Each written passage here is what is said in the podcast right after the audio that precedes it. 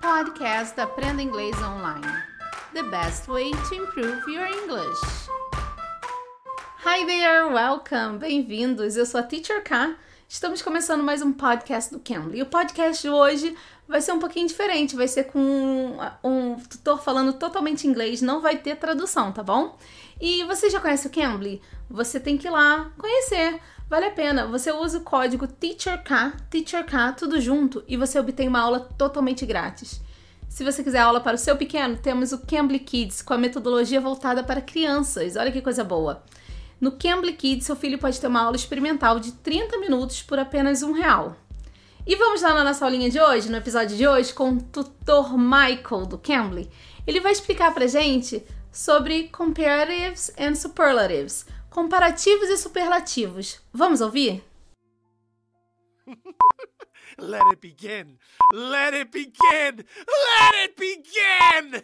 In this video, we will discuss comparative and superlative adjectives. Comparative adjectives show differences between two nouns. To form the comparative adjective, you add ER to the adjective if it contains one syllable. I will give you some examples. As you can see, these adjectives have one syllable, so we can add ER to each of them to create the comparative version. Now, I will use them in a sentence for you. My car is faster than yours. This shows that my car is faster than yours. This is how you create the comparative form if your adjective has one syllable. You simply add ER. If the adjective you would like to use has multiple syllables, then you need to put more in front of the adjective to create the comparative form. I will give you a few examples. A beach is more beautiful than a pool. Cars are more interesting than bikes. A lion is more powerful than a zebra. Love is a more pleasant feeling than hate. As you can see, these adjectives have multiple syllables, so we must put more before the adjective to create the comparative form in these sentences. Now we will move on to superlative adjectives. Superlative adjectives show differences in an extreme to three or more nouns. If a superlative adjective has one syllable, then you just add est to the adjective to create the superlative version. I will use the words high, rich, clean, tall, and cool. That mountain is the highest mountain in the world. As you can see, I have added est to show the degree of extremity for this adjective. That mountain is the highest mountain in the world. She is the richest person in her family. Again, just add est to show the extremity. My apartment is the cleanest of my friends. He is the tallest player on this soccer team. This is the coolest day of September. If the adjective you would like to use has multiple syllatives, then you must add the most in front of the adjective to create the superlative form. I will give you a few examples. She had the most harmonious voice. He was the most intelligent person live. Today is the most magical day of my life. Gucci is the most luxurious brand. As you can see, we simply put the most in front of the adjectives that have multiple syllables to create the superlative form.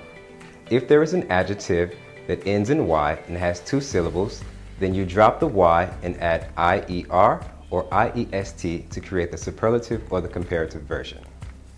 Here we have tasty, wealthy, picky, sunny, and cloudy. Tasty becomes tastier for the comparative form. Wealthy becomes wealthier for the comparative form. Picky becomes pickier. Sunny becomes sunnier. And cloudy becomes cloudier. You see, we simply dropped the Y, added IER for the comparative version.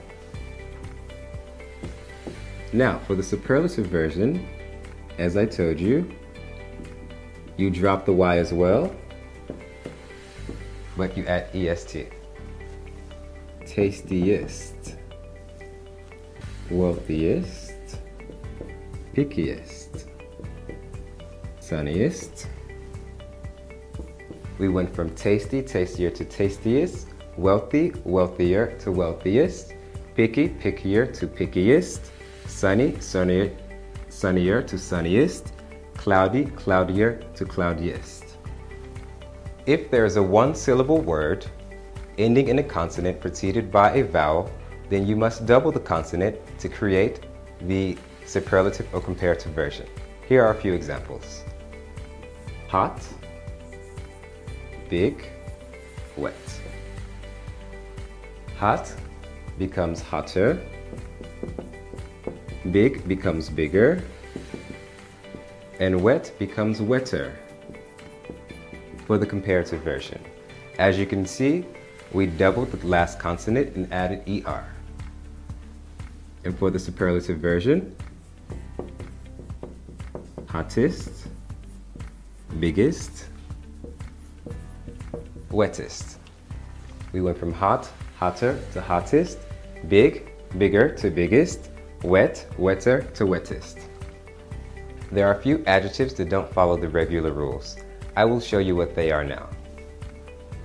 Good, bad,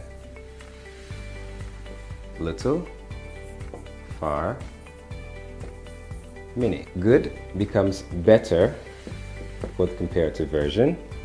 Bad becomes worse for the comparative version. Little becomes less. Far becomes farther many becomes more. For the superlative version, good becomes best, bad becomes worst, little becomes least, far becomes farthest, many becomes most. As you can see, most of these words don't have the same root. These are irregular adjectives. In Cambly, you can find native English speakers all around the world and you can speak with them. The best way to learn any native language is to speak with the native speaker and don't be afraid. Essa foi a nossa aulinha com o tutor Michael do Cambly. E você que ainda não foi no, no canal do YouTube, no Cambly Brasil, vai lá, se inscreva no nosso canal, ative as notificações para vocês receberem sempre atualizações das nossas postagens, tá bom? Eu sou a Teacher K, espero vocês aqui no próximo episódio. Bye! You can. You can be.